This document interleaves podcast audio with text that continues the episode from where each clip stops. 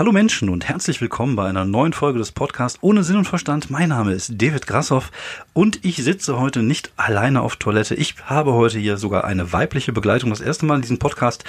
Ich freue mich sehr, dass sie die Zeit gefunden hat, äh, ja, ein paar Minuten mit mir hier zu verbringen. Ähm, grüß dich, Vicky. Hallo. Hi. Du bist äh, Vicky Blau, du bist äh, Comedienne, du bist Schauspielerin, du bist auch eine, eine Art Tausendsasser, ähnlich wie den Gast, den ich vor zwei Wochen hier hatte, Gary Streberg. Du machst also viele, viele verschiedene Sachen, über die wir gleich reden werden. Ähm, was mich am Anfang erstmal interessiert ist, kannst du dich an den ersten Musiktonträger erinnern, den du dir selber gekauft hast? Also Kassette, Äh, ja. CD, Platte, was war es denn?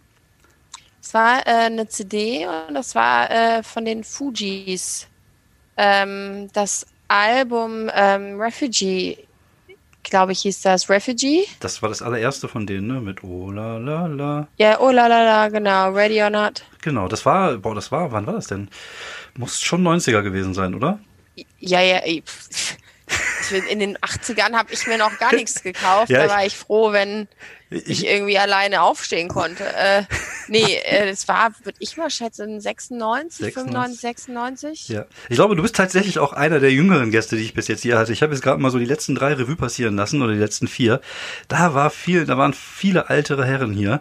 Das ist ein bisschen komisch. Äh, mit, mit Hennes Bender, äh, Streberg und, und Manuel Wolf, die alles so schon weit über die 40 rüber sind. Da ist, bist du heute so der erfrischende junge Wind in diesem Podcast. Ist das, Das ist, Küken. Das Küken. Ja, du bist, ähm, bist du denn, äh, wann bist du geboren? Was bist du für ein Baujahr? Fragt mal das eine Frau? Ich weiß es nicht. 86. 86, alles klar. Und ähm, ich, ich weiß nicht viel über dich, aber ich weiß tatsächlich auch aufgrund meiner Recherchen, was, also ich habe es letztens bei Instagram gesehen, dass du einen Teil deiner Kindheit in Nigeria verbracht hast, in Lagos. Ist das richtig? So ist es, ja, die ersten zehn Jahre. Also du bist auch äh, äh, geboren worden in Nigeria? Äh, ja, tatsächlich, ja. Also, Musst du jetzt nachdenken? Konntest dich nicht gut erinnern oder? äh, ich kann mich da nicht so gut dran erinnern. Tatsächlich, äh, nee, also die Erinnerung fehlt mir. Ist guter erster Filmriss. Und das schon in dem Alter. Vielleicht hat es ja auch was mit deinem Künstlernamen zu tun, aber dazu kommen wir gleich. Vielleicht. Äh, wie kam es dazu? Mein Vater hat für eine deutsche Firma da gearbeitet und ähm, hat, äh, hat Sprengstoff verkauft. Das ist mal ein Beruf mit Zukunft äh, für, ich denke mal so für Minen und oder oder für einen Krieg. Also für Äh, ja, äh, genau, für den Krieg, der hat einfach ein paar Dörfer in die Luft gesprengt und hat gemerkt, da hat er auch weltweit eine Zukunft. Ja. Nee, äh, ja, läuft hat, heute noch äh, gut. ich wollte sagen, das ist ja ein Business, das äh, stirbt nicht aus Ja. im wahrsten Sinne. Ja. Nee, ähm, für Straßenbau einfach Mhm. in der ähm, Entwicklungshilfe. Und würdest du sagen, dass du eine, eine schöne Kindheit da unten hattest? Also ich Ja, absolut. ja. Weil ich, Also äh, auch, also auch ziemlich verballert, weil man ja dort keinerlei Zugang hatte zu Sachen wie Gameboys, Super Nintendo, dem ganzen Schissel, womit meine gleichaltrigen Freunde ja schon zugeballert wurden, ganz, ganz früh, Mhm. habe ich eigentlich so eine richtige Hippie-Kindheit gehabt mit Gummitwist und am Wasser spielen. Also es war schon sehr schön. also eher vergleichbar mit meiner Jugend vermutlich, weil wir das ja auch alles nicht hatten früher im Vielleicht. Krieg. Ja, Das äh, kann sein, ja. Wir hatten ja nichts ja, ja, damals. Baumrinde, wenn, wenn überhaupt, wenn überhaupt. Ja, Ähm, hast, hast du denn, ähm, warst du denn auf einer deutschen Schule oder warst du auf einer einheimischen Schule oder äh, wie? Nee, ich war auf einer deutschen Schule. Es gibt auch in dem Sinne, es gibt klar regionale Schulen, aber das ist, äh, also ist dann eben auch, das wäre ungewöhnlich, weil es in Frage von White Privilege natürlich auch diskutierbar, aber es war auf jeden Fall ungewöhnlich, wenn man da hingegangen ist, wenn man nicht dort herkam, auch aufgrund der sprachlichen Situation, weil es eben Amtssprache ist Englisch, aber unterrichtet wurde, soweit ich weiß, nicht nur auf Englisch an den lokalen Schulen und an den internationalen Schulen. Da gab es eine amerikanische Schule, eine griechische Schule und eine deutsche Schule und ich war dann auf der deutschen. Ich war bei dem internationalen Kindergarten, also nee, sogar im indischen. Ich war im indischen Kindergarten.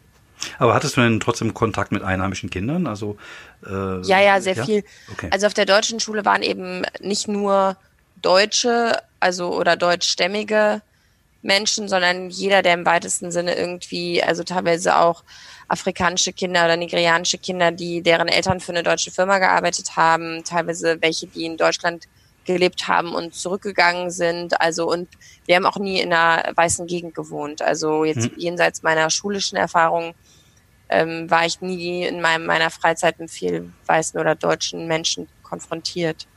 Aber hast du denn diese, diese Trennung zwischen Farben wahrgenommen als Kind?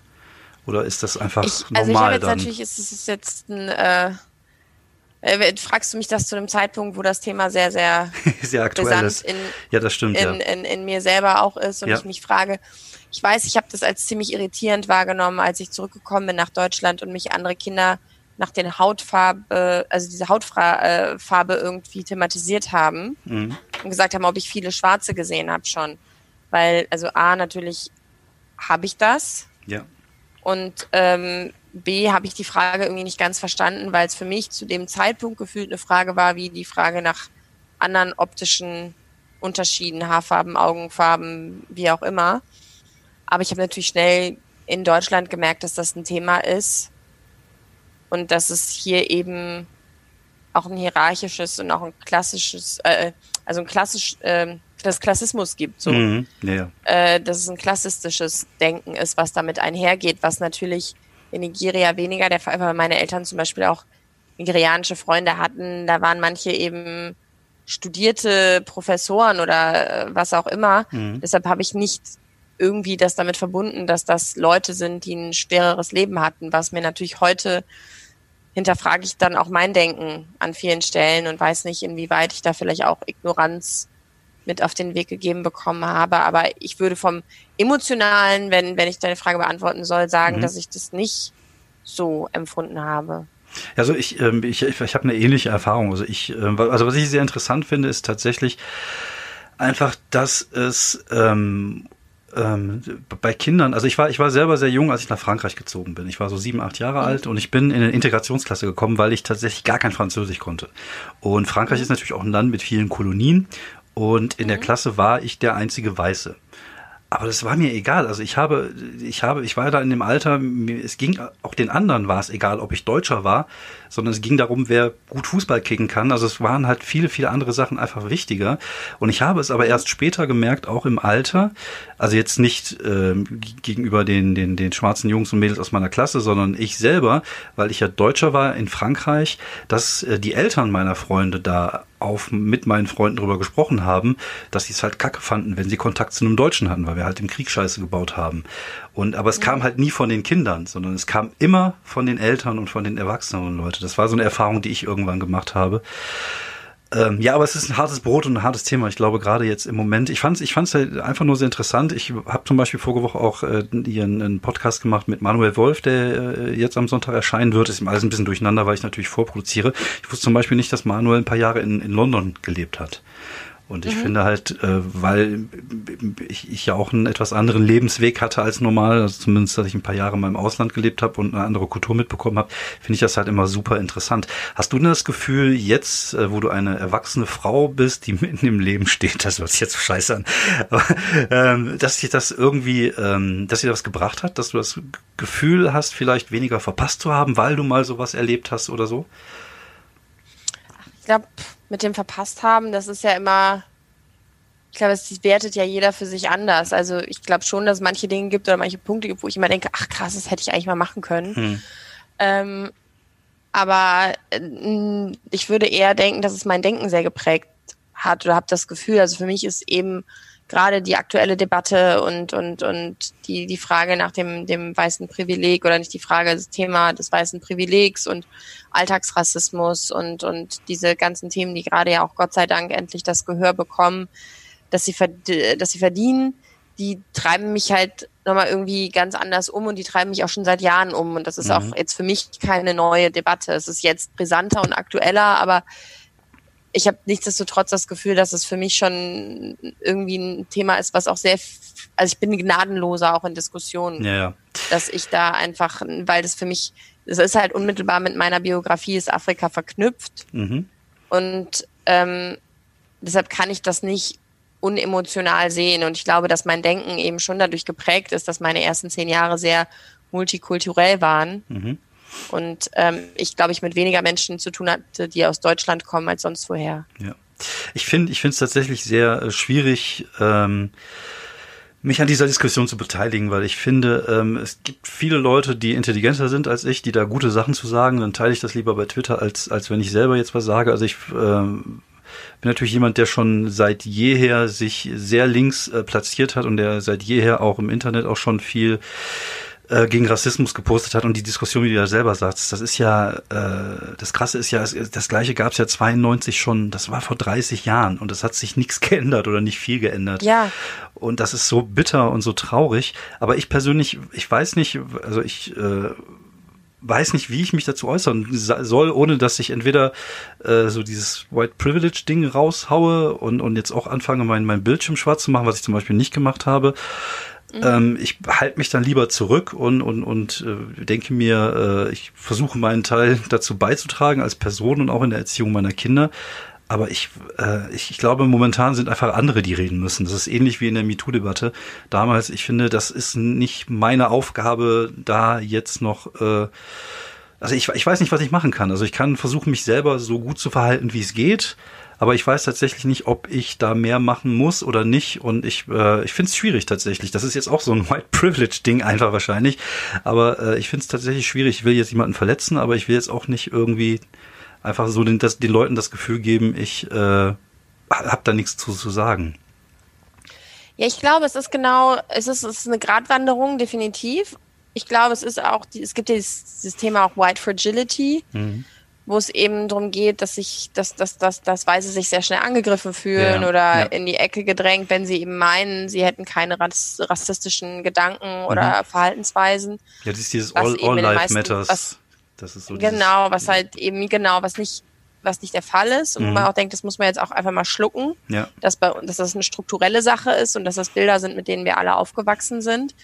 Ähm, ich glaube, das ist schon eine Zeit, Zeit irgendwie vielleicht auch des Mitgefühls und des für Dinge Einstehens und wie man sich in den sozialen Medien positioniert, das ist eine Sache. Ich habe das gemacht mit dem Bildschirm, weil ich glaube, es bleibt einfach eine Dokumentation mhm. in meinem Feed, wo ich einen Tag, ich habe halt aber auch bewusst nichts anderes gestern gepostet. Mhm. Also ja. ich habe jetzt nicht zwei Stunden später irgendwie ein supi schönes Foto von meinem Mittagessen gemacht, sondern also mache ich glaube ich auch nicht, aber äh, äh, jetzt nicht gesagt, so ja, und übrigens, äh, hier guckt euch das neue Netflix-Special von Pipapo an, mhm. sondern ich habe meine Schnauze gehalten, weil darum geht's auch eigentlich, dass wir jetzt mal die Schnauze halten. Ja. Aber dass man trotzdem sieht, ah, okay, das ist so ein bisschen das Team, in dem ich spiele. Das war so für mich ja. das nochmal. Ich sehe, dass das eben auch eine Sache ist, die, die aus vielen Blickwinkeln betrachtet werden kann. Aber ich glaube, es geht darum, irgendwie die Menschen, die man in seinem Umfeld hat, die davon betroffen sind, zu Wort kommen zu lassen, in auch persönlichen Gesprächen vor allem, mhm. hier zu hinterfragen, zu fragen, was sind die Momente, wo du das spürst, wo du davon betroffen bist, wie äußert sich das in deinem Alltag, wie, in welche Richtung hast du das Gefühl, müssten Dinge sich entwickeln, damit es lebbarer wird, das ganze Zusammensein hier. Und ähm, eben gnadenlos dagegen gehen, wenn man in seinem Umfeld auch nur den leisesten Hauch. Das finde ich aber bei Sexismus genauso. Ja. Da, find, ja. da merke ich auch manchmal, dass das ich denken würde, mein Gott, warum steht denn jetzt keiner auf und sagt was so? Ja. Und das ist, glaube ich, das viel größere Ding, ob man da jetzt unbedingt bei, bei, bei Twitter, Facebook, Instagram äh, der, der größte Krawallbolzen ist und mhm. dann aber im echten Leben beim rassistischen Onkel doch wieder die Schnauze hält. Äh, das finde ich ist irgendwie dann zweitrangig. Ich, ähm, mein Gefühl, ich ja. weiß es auch nicht. Also was diese, was diese Debatte jetzt gerade in den USA angeht, also ich mache das folgendermaßen, also ich, weil ich einfach auch äh, gerne lustige Sachen tweete, dann habe ich aber mein Ziel ist momentan halt Trump und auch dieses Antifa-Gedöns, was er rausgehauen hat, dass jetzt plötzlich da diese Antifa der, der Terroristengegner ist. Das ist ja auch so ein Ding, wie sie, wie, keine Ahnung, wie Erdogan mit der Opposition, dass dann plötzlich Leute Terroristen werden, die ja. einfach nur gegen ihn sind. Das ist total gefährlich. Und dann konzentriere ich mich tatsächlich eher auf solche Sachen, weil da kenne ich mich aus, da kann ich was sagen, ohne jetzt äh, irgendwie das Gefühl zu haben, ich, ich mache das jetzt von oben herab oder was auch immer. Ähm, und ja, ähnlich, ähnlich ist es tatsächlich auch in dieser, in dieser ähm, Sexismusdebatte. Da ist auch als Mann, ähm, auch ich musste tatsächlich erstmal, als, als das damals so aufkam, irgendwie das, es gab ja auch diesen, ähm, diesen äh, Tweet, äh, diesen Hashtag All Men Are Trash oder irgendwie sowas, wo ich mir dachte, so, hm, also nee, aber äh, man muss das einfach mal schlucken. Man muss einfach mal sagen, die meinen, natürlich ist der Tweet auch provozierend und so, aber die meinen natürlich nicht jetzt dich oder was auch immer. Äh, also äh, hoffe ich zumindest. Also ich gl glaube Nein, ich meine, es ist ja so, wie wenn man sagt, nicht alle Rassisten wählen AfD und nicht alle Rassisten verhalten sich rassistisch, aber Ja. dass wir alle rassistisches Gedankengut in uns tragen, das ist ja Natürlich. völlig klar. Ja, natürlich. Und so ist Also- es mit sexistischen Sachen auch. Wir Ja. sind alle, ich bin ein richtig krasser Sexist und trotzdem versuche ich gegen, jeden Tag dagegen anzukämpfen. Ja. Und ich glaube, es ist einfach die Eier zu haben, der Spielverderber zu sein in der Runde. ja, und zu ja, sagen, ja, genau. Das ist einfach ein richtig beschissener Satz, den du da gerade gesagt hast und Ja. Du bist Ja, ich- Teil des Problems. Ja, ich, ich merke So. das, ich merke das tatsächlich auch im Büro, wenn dann Leute irgendwas sagen, dann äh, kann ich auch nicht anders als meine, meine ich kann halt nicht einfach meine Fresse halten. Das, das ist halt einfach Ja. so. Ähm, inzwischen ist es aber auch oft so, dass ich auch keinen Bock mehr habe zu diskutieren. Also gerade, ich habe auch jetzt gerade wieder irgendwelche Cousins von mir aus der Facebook-Timeline rausgeworfen, weil die irgendwelche Freak Xavier Nadu Sachen gepostet haben, wo ich mir denke, so, ey, du Spacko. Also dann, dann diskutiere ich aber auch nicht mehr, sondern dann schmeiße ich einfach raus. Ist mir auch egal, Ja. ob ich die Leute kenne, irgendwann ist auch gut. Aber ich finde, da ist auch eine total krasse Linie zwischen dem Geschwurbel bei Facebook. Ich habe auch gesagt, bitte Leute, geht einfach raus, wenn ihr hier irgendwelche Verschwörungstheoretiker, ich will das auch nicht mehr zugeschickt bekommen. Ja. Ich will auch nicht gefragt werden, was ich darüber denke. Ich, äh, ich finde das bescheuert und ich will, ich will mir auch nicht 100 Videos angucken. Das einfach so viel Zeit will ich gar nicht in so Schwachköpfe investieren. Ich, ich hab's getan, ich hab's getan, ich geb's. Ähm, Ich habe mir schon auch ein paar Sachen angeguckt, aber irgendwann habe ich gedacht, nein, das ist einfach wahnsinnig. Ja. Und ich brauche mir, das ist Absurdistan passiert gerade in meiner Umwelt genug. Also Ja. ähm, da brauche ich mir jetzt nicht noch irgendwie 100 andere Leute anzugucken, die auf der Grenze zu einer harten Psychose stehen. das ist ähm, so, ja. Ja. Das sind ja immer Leute, wo du denkst, naja, das eine ist, dass das einfach politisch sehr, sehr fragwürdig ist und viele Menschen mit ins Boot holt. Das andere ist, dass du einfach richtig einen am Keks hast und das wird nicht mehr lange gut gehen. Ja. Und was Ja. wollen wir für eine Führungspersönlichkeit, die in zwei Monaten so überschnappt, dass die sowieso irgendwo mal rein muss? Ja.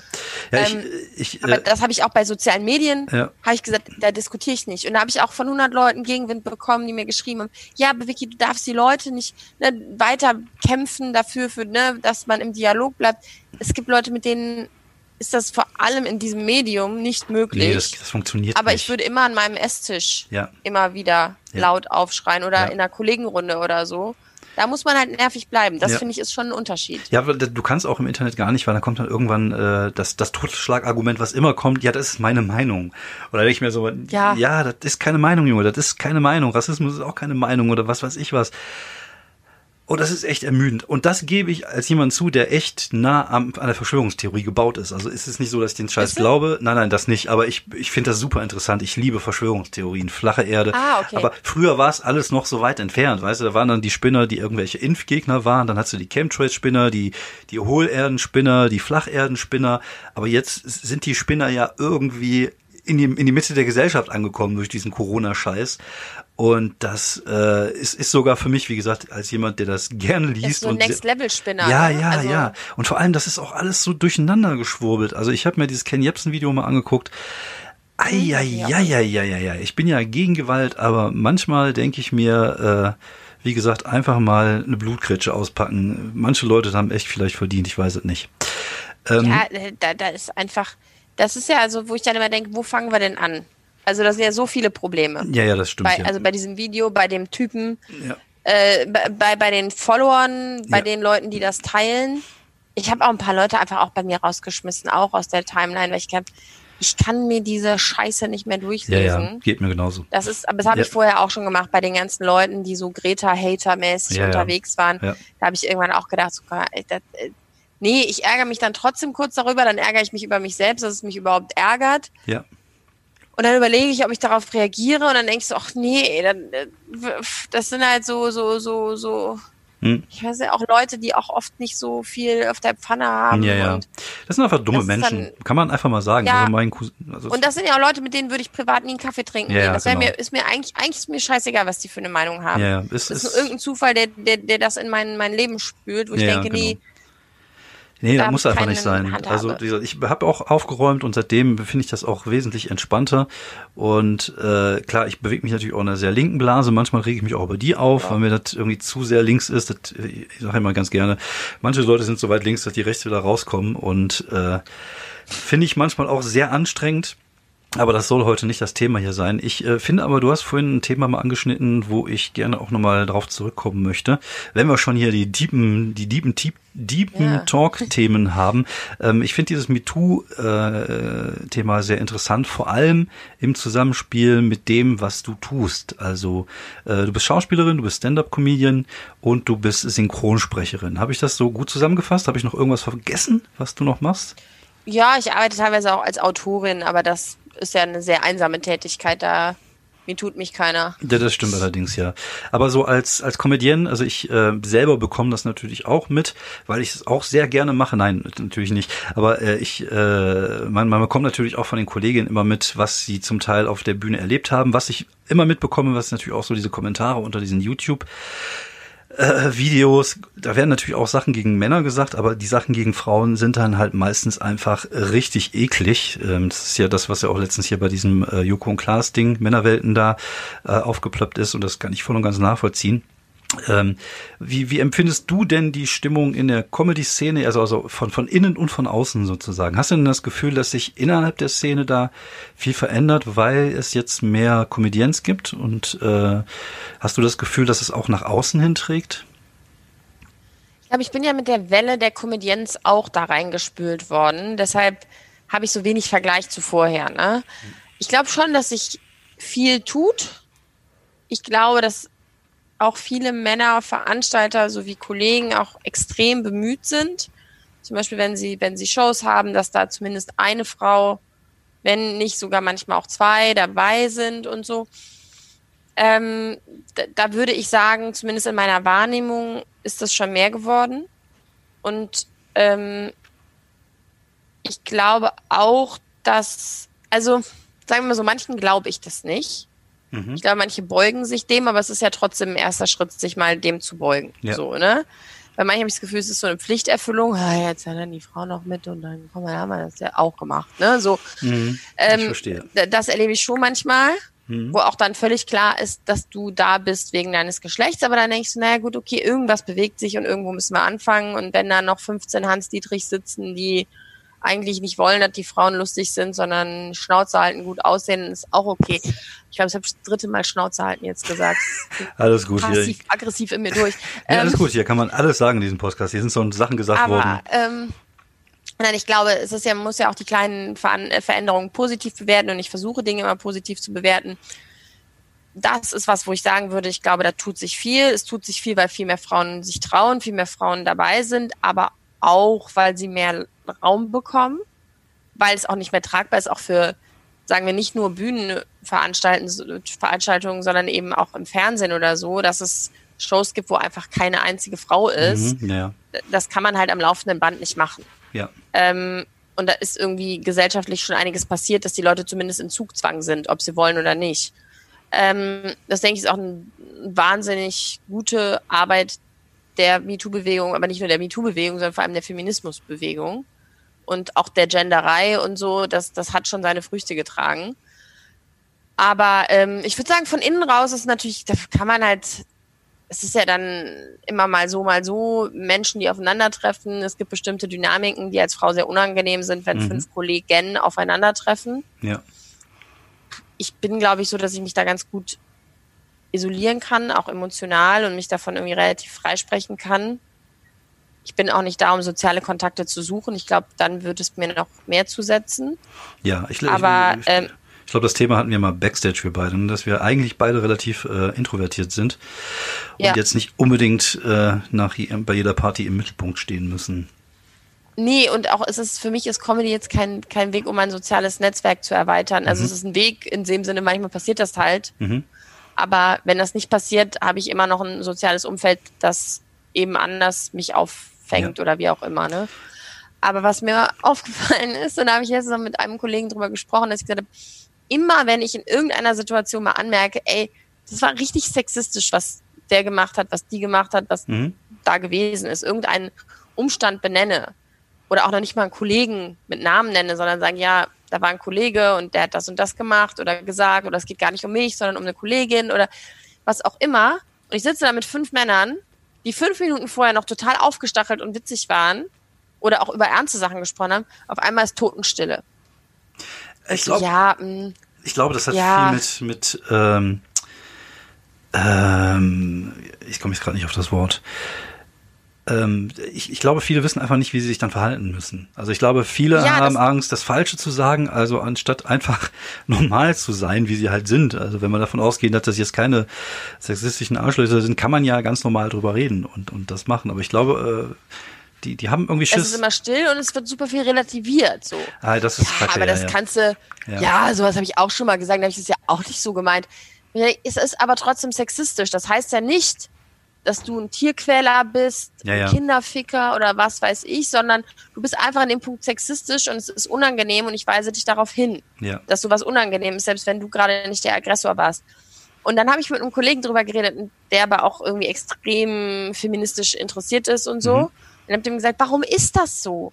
Ich prangere ja noch nicht mal in dem Moment jemanden konkret an, sondern ich spreche über irgendeine Erfahrung, ne? ja. Und dann meinte er so, Vicky, weil egal wie emanzipiert wir Männer auch sind, man hat immer das Gefühl, aber das ist meine Mannschaft so, das ist mein Team. Und Mhm. wenn ich jetzt hingehe und sage, was für ein Huso, das ist ein scheiß Spruch gewesen, Ja. dann verrate ich mein Team. Dann habe ich gedacht, ey, das ist so ein bisschen so eine Fußball- ähm, Analogie eigentlich überall. So ein bisschen mein Verein kann scheiße spielen, egal wie. Die letzte Rotze.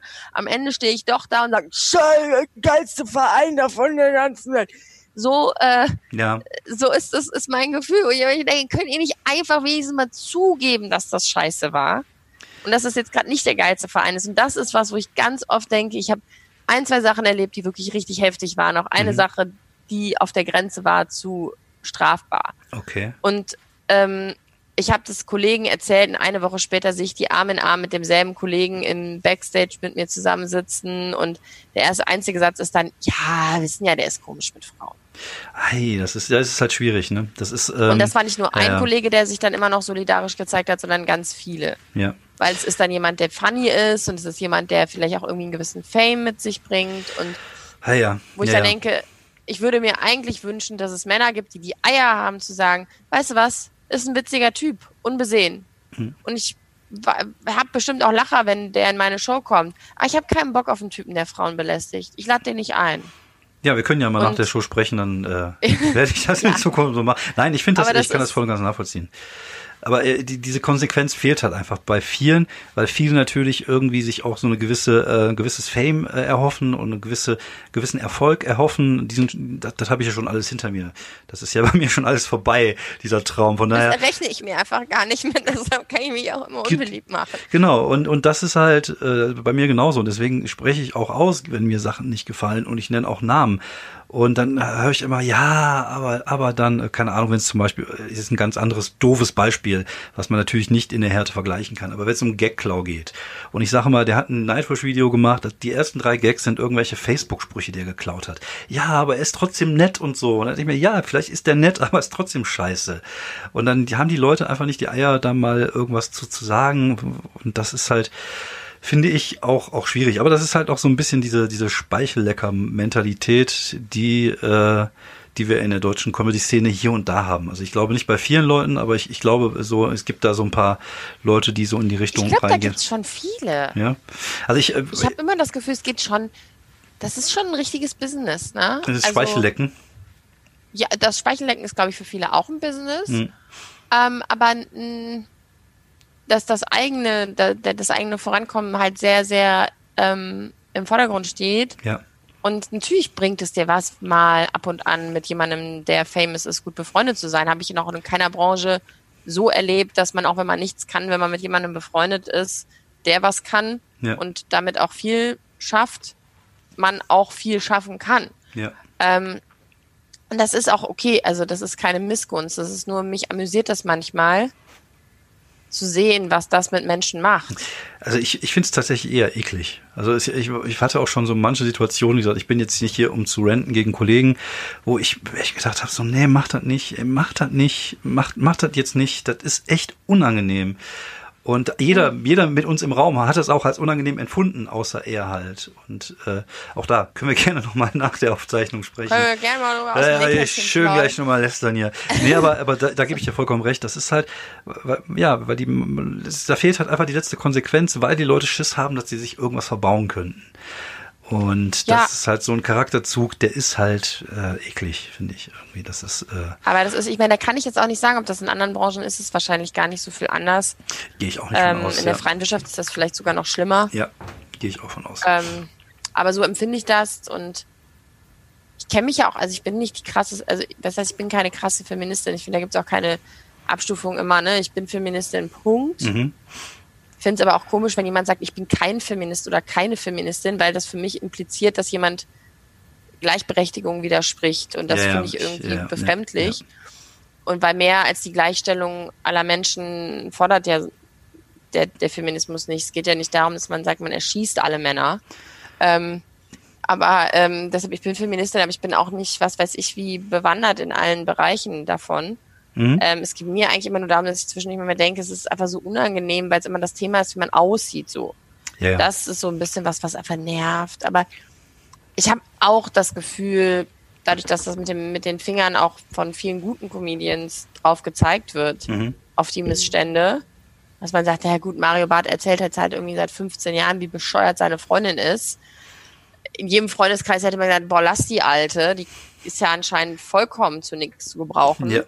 Ähm, dass selbst da irgendwie das Publikum irgendwann sagt, ja, jetzt langsam ist schon irgendwie doof, was heißt immer alles klar? Ja, ja. weil das auch einfach nicht so interessant ist. Ich, glaub, ich glaube auch, dass sich das, dass sich da, da was ändert. Ich bin da auch ganz zuversichtlich, was es in der Comedy-Szene äh, anbelangt. Das liegt aber natürlich auch daran, dass ähm, vor fünf, sechs Jahren ein ganzer Schwung Frauen in die Szene reingekommen ist, die äh, jetzt auch eine gewisse Qualität mitbringt. Also das ist ja, äh, ich finde es ähm, äh, wichtig, immer Frauen auf der Bühne zu haben, aber ich erwarte natürlich auch, dass eine gewisse Qualität da ist, wenn ich, wenn Klar. ich Leute buchen. Ich finde das äh, durchaus legitim, weil wenn es ich als MC Voll. einer Show äh, also ich würde es immer über Qualität und nicht über Geschlecht, Rasse oder Größe oder Penislänge oder was auch immer man da so für Faktoren ransetzen kann, äh, machen. Aber das ist halt einfach so. Ich, wie gesagt, ich finde ja gerade diese, diese Entwicklung, die, die, die du oder keine Ahnung, wen haben wir noch, Christine Joksch, da gibt's so viele, die inzwischen, die, uh, ich mache ich alles kaputt, die letzten Jahre irgendwie äh, nach vorne gestoßen sind. Und was ich halt geil finde, ist tatsächlich, dass jetzt viele andere junge Frauen sehen, ach cool, es gibt auch coole Frauen, die Comedy machen. Und auch da werden Ja. natürlich viele Leute auch jetzt nachkommen, genauso wie es halt mit, mit, mit männlichen Comedians äh, geht, dass jetzt viele merken, okay, US-Stand-Up geht dann doch in Deutschland und da kommen jetzt auch viele. Und das ist äh, Ja. eine gute Ich finde Entwicklung. die Entwicklung auch total gut. äh, wie, wie bist du denn zu deinem, zu deinem Künstlernamen gekommen? Vicky Blau. Ach, das ist, ich könnte jetzt was richtig Lustiges erzählen. Ach, damals, als ich in Lorette gearbeitet habe und auf irgendwelchen Theken getanzt und Wodka-Shots mit Pistolen verteilt habe, was eine wahre Geschichte ist und auch ganz funny. Ähm, Boah, da das bin kann ich mir dazu so gekommen. gar nicht vorstellen bei dir. Nee, das ist echt das krass. ist- das ist so, als wenn ich, wenn ich mir nicht- mich dabei vorstellen müsste. Dass Nee, das war mein freiwilliges asoziales Jahr. Okay. Und ähm, danach habe ich auch mit dem Thema abgeschlossen. Ne? Also es ist, man kann mich damit nicht schocken, aber Ja. also begeistern. Ich würde das nie wieder machen. Ja. Aber ich brauchte dieses freiwillige asoziale Jahr, glaube ich, um auch zu wissen, meine Zukunft liegt nicht am Ballermann. Okay. Ähm, das ist aber schön, dass du die Einsicht bekommen hast. ist ja toll, Abi gemacht, direkt ausgeschlossen, das machen wir nicht. Ja. Ähm, und ähm, ja, und jetzt, ähm, dann habe ich irgendwie eine Zeit lang geschrieben für so Online-Formate und so. Mhm. Da hatte ich einen Künstlernamen und da hieß ich Valentina Blau, weil ich das nicht mit meinem Schauspielding, was mein Mhm. bürgerlicher Name ist, mischen wollte. Okay. Und dann habe ich angefangen mit Comedy. Und dann habe ich gedacht, ah, was ist, wenn das, also wenn das so richtig unangenehm wird, diese Comedy-Geschichte, Ja. weil vielleicht werde ich wird's einfach nur Scheiße und und so. Mhm. Und dann ähm, habe ich gedacht, das wäre auch so unangenehm, weil ich habe ja schon quasi auch gedreht und so ein paar Sachen gemacht. Und dann sehen die das, dass ich das mit Comedy versuche und finden es einfach nur unterirdisch. Das kann ich nicht machen. Und dann habe ich gedacht, okay, komm, du machst, äh, du machst den Künstlernamen. Dann habe ich gedacht, ja, Valentina, das ist halt auch so weit von, also das heißt ja dann gar nichts mehr von meinem Namen dabei. Mhm. Dann habe ich gedacht, ach Vicky, weil ich auch Vicky heiße. Und dann habe ich gedacht, blau. Und ich meine, also ist ja auch schon so, dass ich mir auch ganz, da rede ich ja auch drüber, ganz gerne ab und an mal einen reinlöte. Mhm. Aber äh, jetzt nicht mehr so Schinkenstraße-mäßig. Bereust du das denn manchmal, dass du diesen Künstlernamen gewählt hast, weil das dich in eine gewisse Ecke drängt? Ich finde eigentlich nicht. Also ich glaube, dass ähm, es gibt die Möglichkeit, in diese Ecke zu gehen und ich denke, ich habe da auch alles ausprobiert. Das kann man sagen. Ähm, aber ähm, ich sehe mich dadurch nicht in der Pflicht so. Es ist einfach ein Name, es ist ein Name, der sehr, sehr viel einprägsamer ist als mein polnischstämmiger Geburtsname. ja, mir musst du das und, nicht sagen. Nee, nee, nee, aber das ist, ist halt eben sowas, beim äh, bürgerlichen Namen ist ja. ähm, jede Frage immer, was, wie? Ja, ja, okay. Wie schreibt man das? Ja. Und ähm, dann denke ich mir so, blau, das ist relativ eingängig. Und was die Leute daraus machen und was ich daraus mache, das kann man ja in Zukunft noch sehen. Es gibt ja jederzeit Möglichkeiten, in die eine oder andere Richtung damit zu experimentieren. Ja, das stimmt. Äh, du warst am Anfang auch recht krass, das stimmt. Ne? Also wir, ich glaube, ich habe dich ja. kennengelernt äh, bei der Rheinbühne in Bonn in so einem, keine mhm. Ahnung, was das war. Äh, ich glaube, Summit war noch mit dabei, wenn ich richtig mich erinnere. Ich bin mir nicht ja, ja, ich sicher. weiß, ja. Ich habe moderiert. im Jugendzentrum. Ja, genau. Ich habe moderiert. Es war äh, für mich richtig Arbeit, hat nichts funktioniert. Das Publikum war da, glaube ich, ein Ticken zu jung für mich. Ähm, aber ich weiß, dass du am Anfang auch äh, sehr krass warst und sehr auf die Kacke gehauen hast. Ähm, wie gehst du denn so an deine Themen heutzutage dran? Also wenn du, äh, wenn du heute Comedy schreibst, ähm, entsteht das aus Beobachtungen oder bist du jemand, der, der lieber Erfahrungen oder Sachen aus seinem Leben oder aus ihrem Leben ähm, auf die Bühne bringt? Hast du da irgendeine eine Herangehensweise? Ähm, ich glaube, es ist so sowohl als auch. Also ich glaube, es geht immer mehr Richtung Beobachtung aber ich verbinde das oft schon auch mit Erfahrungen so. Mhm. Also, dass ich immer gucke, was, wo ist das in meinem Leben oder wo findet sowas in der Art statt oder dass ich das irgendwie vergleichen kann, weil es gibt natürlich auch Beobachtungen, wo ich denke, das ist einfach nur merkwürdig und dann will ich es aber trotzdem irgendwie für mich verständlich machen oder so. Es sind schon viele Erfahrungen, die ich erzählt habe. Ich habe natürlich am Anfang auch einfach übertrieben, weil ich auch, ich finde, es ist auch so ein bisschen, was man am Anfang machen sollte, einfach mal die Grenzen auch ausloten ja. und gucken, was macht mir Spaß und was macht mir keinen Spaß oder worauf habe ich weiterhin Bock und worauf nicht so. Und ich glaube, ich bin so innerlich, innerlich und inhaltlich ein bisschen ruhiger geworden. Und das ist auch gut, weil ich aber auch, ich finde auch, ich, es ist auch ein, ein Zeitgeist-Thema. Und vor drei, vier Jahren war so auf die Kacke hauen, finde ich irgendwie was, was sich für mich richtig angefühlt hat. Ja. Und dann habe ich das Gefühl, dass die Welt sich in den letzten drei, vier Jahren wahnsinnig verändert hat und wahnsinnig viele Themen auch groß geworden sind, die wichtig sind und die man besprechen muss und, und die, die man nicht verlachen darf. Und ja, und dass da meine Standpunkte sich vielleicht manchmal an manchen Stellen auch geändert haben und ich das hinterfragen muss. Und daraufhin ändert sich dann auch der, der, der, der, der, die Suche nach dem, wo liegt der Humor da drin. Mhm. Nach, nach dem Blickwinkel so. Ja, ja, da bin ich ganz bei dir. Also es ist ja auch äh, einfach eine Entwicklung, die man durchmacht. Ne? Also die ersten ja. ein, zwei Jahre weiß man ja eh nicht so genau, wel, was mhm. macht man überhaupt, welche Richtung will man hin. Man merkt, äh, wenn ich einen Pimmelwitz mache, lachen die Leute. Das äh, funktioniert schon mal. Und dann machen wir das ein bisschen öfters, einfach da, damit man so dieses gute Gefühl hat. Und wenn man so langsam äh, Erfahrung hat auf der Bühne und weiß, wie man Sachen schreibt, dann ändert sich auch die, man, das ändert sich auch das Material, dann ändern sich auch die Inhalte mit der Zeit und äh, man ja. kommt näher an sich selber ran, mag ich immer ganz ja. gerne sagen. So ist so dieses, seine eigene Stimme finden bedeutet eigentlich eigentlich immer nur, dass man näher an sich kommt und, und näher an seinen Interessen und an dein, an, an das, was einen beschäftigt und was was im Leben sozusagen passiert. Ja und auch so ein bisschen die die das äh, klingt so esoterisch, aber es ist ja so ein, so ein Schwingungsding. Also so, ne, dass ich merke so, okay, manche Dinge funktionieren, aber geht es mir nur um den nackten Lacher oder geht es mir darum, eben wo resoniert das in mir so, mhm. ne? Also, dass es Themen gibt, der, da habe ich das Gefühl, da habe ich unglaublich viel zu sagen, zuzusagen. Ja. Ähm, und dann gibt es Sachen, wo ich sage, ja, das ist vielleicht gerade sogar ein aktuelles Thema, Pff, kann ich überhaupt nichts mit anfangen, sage ich nichts zu, so, ja. ne? Und ähm, ich glaube auch, dass ähm, die so, so Pausen, so wie jetzt gerade, ich finde das total gut. Voll viele Leute sagen, es ist schlecht, weil man rauskommt. Ich finde es total gut, rauszukommen, mhm. weil der Blickwinkel sich total ändert, wenn du gar nicht unbedingt auf die Bühne musst und gar nicht dafür schreibst, gerade zu sagen, ah, nächste Woche, mm, mhm. ja. sondern denkst, nee, ich, vielleicht mache ich jetzt auch mal einen Monat gar nichts und gucke einfach, wie, was macht denn die Welt gerade mit mir in einer Zeit, wo wir mal so einen Lockdown durchmachen? Ja. Ähm, und das nicht so, so Produkt, Produkt oder ähm, ergebnisorientiert ja, zu sehen, ja. sondern einfach zu sagen so, yo, ich ähm, pimmel jetzt halt einfach genauso rum wie alle anderen Leute. Ja. und wie verändert das vielleicht auch meinen Humor oder was macht das mit mir so? Das, ich finde Pausen immer gut. Ja, tatsächlich geht's mir, geht's mir da ähnlich. Also ich hätte auch gedacht, dass es schlimmer ist mit der, mit der äh, Auftrittspause, dass das irgendwann auf den Senkel gehen würde. Klar, natürlich fehlt es, aber ich finde es nicht so schlimm, wie ich es gedacht hätte. Und tatsächlich denke ich jetzt viel mehr auch über Material und über Themen äh, nach, die, über die ich schon länger was machen wollte, aber wo ich noch nicht für mich entschieden, entschlossen hatte, dass ich die Fähigkeiten dazu habe, diese Themen für die Bühne umzusetzen. Halt sehr persönliche Themen. Wie gesagt, ich bin niemand, der groß auf der Bühne über Politik redet und gesellschaftskritische Sachen an, äh, äh wie soll man sagen, ankreidet.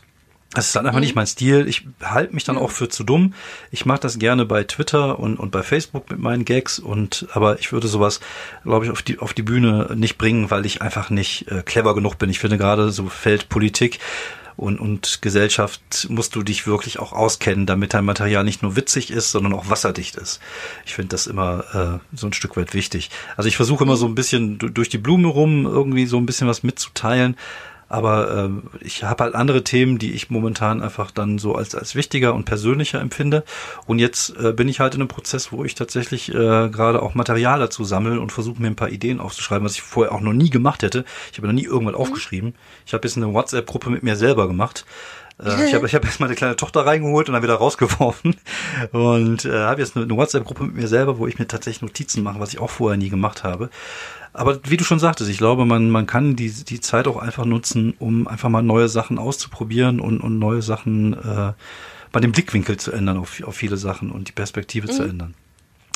Ähm, was wollte ich ja noch gesagt haben? Ach genau, ich wollte jetzt mal komplett an dir vorbei, weil ich, ich gebe normalerweise ja. immer Serientipps in dieser, in dieser, in diesem Podcast, was ich natürlich in letzter Zeit total vernachlässigt habe, einfach weil ich äh, immer Gäste hatte und das eigentlich völlig unhöflich ist, während ein Gast dabei ist, eine Serie zu teasern. Aber ich habe jetzt was gesehen, auch da können wir mhm. uns nochmal kurz drüber unterhalten, wie du das findest. Ähm, nämlich äh, Better Things äh, heißt die Serie von Pamela mhm. Adlon auf Amazon. Ist äh, die Geschichte einer Familienmutter mit drei Töchtern. Und das ist einfach richtig, richtig, richtig gut. Der Haken an der Sache ist tatsächlich, äh, produziert wurde das von Pamela Adlon und Louis C.K. und auch äh, mhm. unter anderem geschrieben von Louis und unter anderem äh, auch äh, gedreht als Regisseur, glaube ich, ein, zwei Folgen. Mhm. Und man erkennt tatsächlich auch die Handschrift, wenn man früher, früher früher dieses Louis-Ding Louis, kannte. Ja. Oder soll ich sagen, ich find's gut und ich, äh, man hat natürlich das immer im Hinterkopf. Äh, leider, muss man einfach sagen, weil ich glaube, für mhm. mich ist halt Louis ja auch wie für andere Leute äh, großes Vorbild gewesen. Nochmal kurz nebenbei erzählt, das ist der Comedian, der sich im, äh, im Backstage einen runtergeholt hat vor Kolleginnen, äh, was natürlich nicht geht. Und ähm, ich finde es natürlich schwierig, dass man das gut findet, aber auf der anderen Seite finde ich es auch schade, dass den anderen Leuten, die an der Serie mitgearbeitet haben, das dann wieder scheiße zu finden, nur weil er mitgemacht hat. Und deswegen äh, würde ich jetzt diese Serie einfach gerne mal empfehlen und alle ans Herz legen. Also kann ich sehr empfehlen, Better Things. Was denkst du denn? Wie sieht's denn aus? So House of Cards, kannst du das noch gucken wegen Kevin Spacey? Äh, Harvey Weinstein, Weinstein-Filme. Oh, ich habe jetzt gestern die äh, Jeffrey Epstein. Also die Epstein. Oh, das fucking. hat mich ja richtig verstört. War ich ja, das war ja das war ein richtiges Geschäft, was er da aufgebaut hat. Und Richtig mit, ekelhaft. Ja, mit diesen Mädels, die dann andere Mädels an Land geholt haben. Und genau, Massage, Massage. Ja, Massage, äh, Massage, von wegen, ganz, ganz eklig, auch mit Prince Andrew. Und ich frage mich und ich Ekel. verstehe nicht, warum nicht ganz viel mehr Köpfe gerollt sind. Und dass ja dieser eine gerollt ist, war ja, äh, war ja noch Glück, weil, wie gesagt, das war ja schon irgendwo unterm Teppich gekehrt. Aber ey, ich verstehe es nicht. Ich verstehe nicht, warum da nicht der ganze Bums einfach mal aufgeräumt wird und, und so Leute wie Prince Andrew oder hier die, auch die, die Tussi, mit der er das gemacht hat, seine, ja. seine, seine Ex-Freundin. Die ist einfach, Len, genau, die ist einfach verschwunden. Da weiß keiner, wo die ist. Die macht sich jetzt schönes, schönes Leben mit ihren Millionen oder mit seinen Millionen. Und das finde ich, also ich habe relativ hohes äh, Unrechtsbewusstsein oder Rechtsbewusstsein. Mhm. Ähm, auf jeden Fall empfinde ich das als unglaublich unbefriedigend. Also ich finde es auch unbefriedigend, dass er sich selber umgebracht hat. Einfach äh, hm. für die Opfer. Ich glaube, das wäre für die schöner gewesen, wenn sie ihm das ins Gesicht hätte sagen können, was sie zu sagen hatten. Und ich saß nach der ja. Doku echt da und dachte mir so, wow, das ist echt harter Tobak. Ja, also ich fand es auch, also wirklich verstörend. Ich fand es auch irgendwie ganz cool. Das war das erste Mal, dass ich gesehen habe, dass die untertitelt haben, nicht Victim, sondern Survivor. Ja, ja, ja, ja. Da habe ich es mir auch aufgefallen. Das fand ich auch gut. Ja. Total gut, weil es auch irgendwie so einen Opferbegriff nochmal anders definiert. Ja. Aber ähm, ja, fand ich richtig, richtig krass. Und ich kann es schon, klar, also ich kann schon sehen, das ist ein super, also ich habe das Better Things jetzt nicht gesehen, aber klar, House of Cards und alte Sachen von Louis und, und ähm, ja, oder sei es auch hier ähm, der Bruder Casey, äh, Casey Affleck von, von Ben mhm. Affleck, der ist ja auch extrem äh, schwierig und hat ziemlich viel Frauen belästigt und sogar vergewaltigt oh. und, und vom Set weggeekelt und so und ist ein überragender Schauspieler. Und ähm, ich tue mich schwer mit separating Art from the Artist, also dass man es nicht macht. Mhm. Weil ich bin ja genauso bedürftig, was Jobs angeht. Ne? Und ich kenne viele sehr, sehr gute Künstler, die das auch sind. Mhm. Und die kriegen das nicht, weil es immer die gleichen Leute kriegen, weil die sich irgendwann mal einen Namen gemacht haben.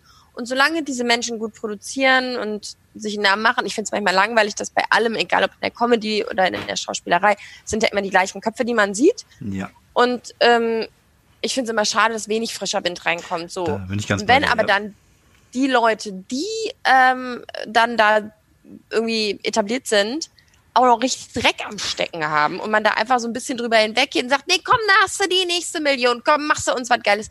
Ich sehe natürlich das Potenzial da drin und finde es krass, wenn man denken würde, okay, jemand wie Louis C.K., der einfach wahnsinnig viel in sich trägt, versiegt dann als Quelle. Aber mhm. irgendwie denke ich, mh, hm, wenn du dich benimmst wie ein Schwein, dann hat das Konsequenzen, weil in jedem anderen Job würdest du einfach gefeuert werden. Das ist richtig. Und hier ja. ist es halt, dann kriegst du wieder ein neues Projekt. Und gerade wo ich dann natürlich, ich bin ja sehr missgünstig dann in solchen Momenten. Ich bin total neidisch, denke so, ich will auch ein geiles Projekt und ich krieg keins und ich habe noch nie jemanden belästigt. Und Ach, vielleicht ähm, ist das unser Fehler.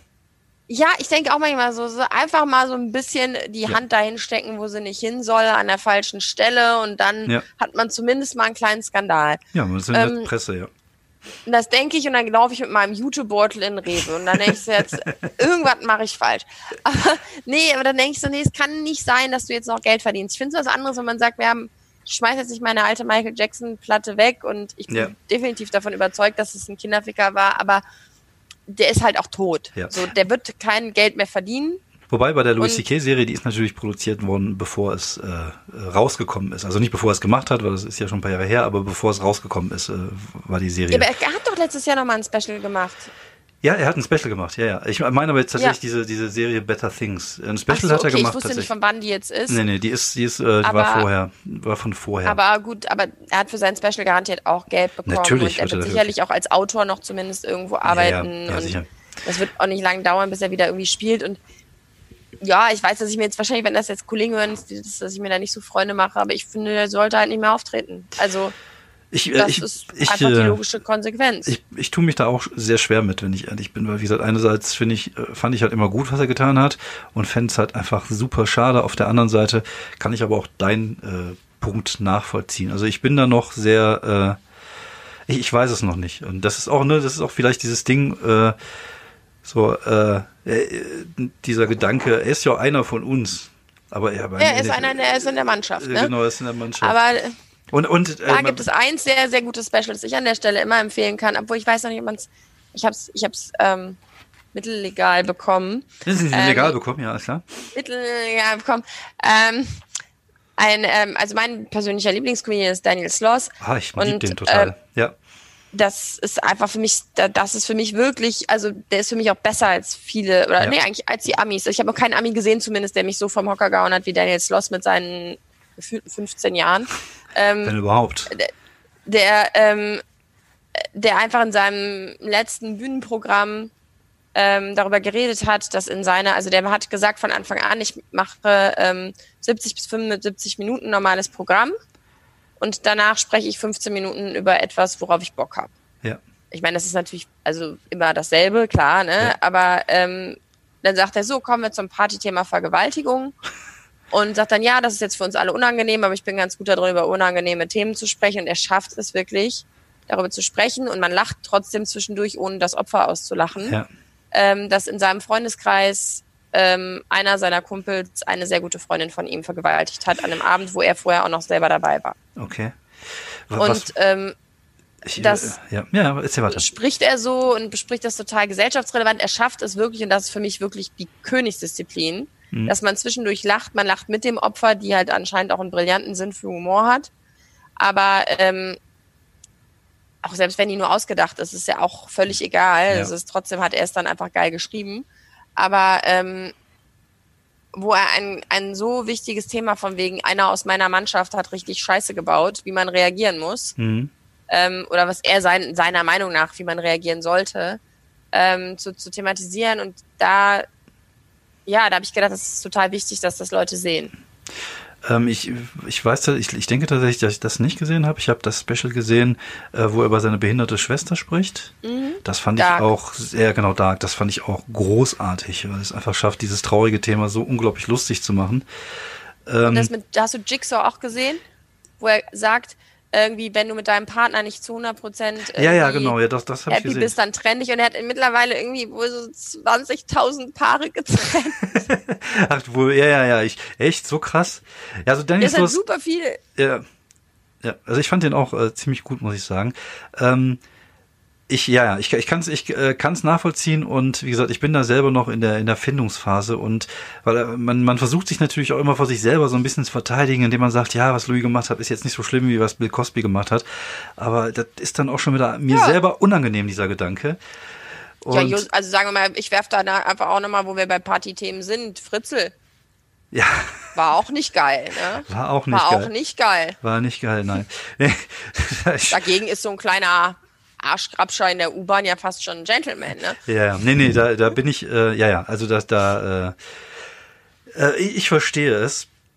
Und ich glaube, Ich will man, überhaupt nicht so moralisch sein, aber wenn du mich nach meiner Meinung Nee, ich fragst, finde dann das vollkommen ich okay. sagen, ich sehe. Ich, ich würde ja nicht, Ähm. ich würde ja nicht fragen und ich bin ja auch, gehe da auch ganz offen mit um. Wie gesagt, ich, äh, ich äh, habe natürlich da irgendwas, wo was, was einem früher viel bedeutet hat, was plötzlich kaputt Voll. geht. Und dann muss man erstmal damit zurechtkommen und äh, sich erstmal Gedanken darüber. Ja, irgendwie schon, ja. Ich finde das super traurig und äh, ah, das äh, hat, hat mir wege. Also er hat mich auch persönlich, damit, er hat mir persönlich, mich persönlich damit verletzt, was ich ihn auch übel nehme, weil ich mir immer dachte, ja, auf der Bühne bist du jetzt ein perverser Spacko, aber musste das jetzt auch im echten Leben sein? Und naja, aber äh, um den äh, bunten Strauß der schönen Themen jetzt mal so ein bisschen äh, zu Ende zu bringen, weil ich habe jetzt gerade mal auf die Uhr geguckt, wir haben jetzt schon 52 Minuten geredet. Ui. Ähm, ja, ich, ich wollte, wie gesagt, ich wollte eigentlich nur mal diese, diese äh, Geschichte, ähm, also diese Serie einfach mal anteasern. Äh, einfach weil ich, ich glaube aber, dass Pamela Adlon einfach auch viel, viel Arbeit da rein investiert hat und ich mag die einfach unglaublich.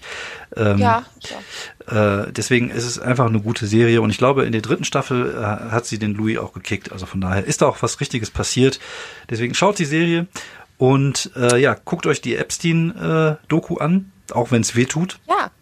weil das finde ich äh, sehr wichtig. Guckt euch, ähm, um das Thema auch nochmal auszugreifen, die ähm, Netflix-Doku 13 an. Das ist eine, ähm, eine Doku über, über Gefängnisse in den USA, Mhm.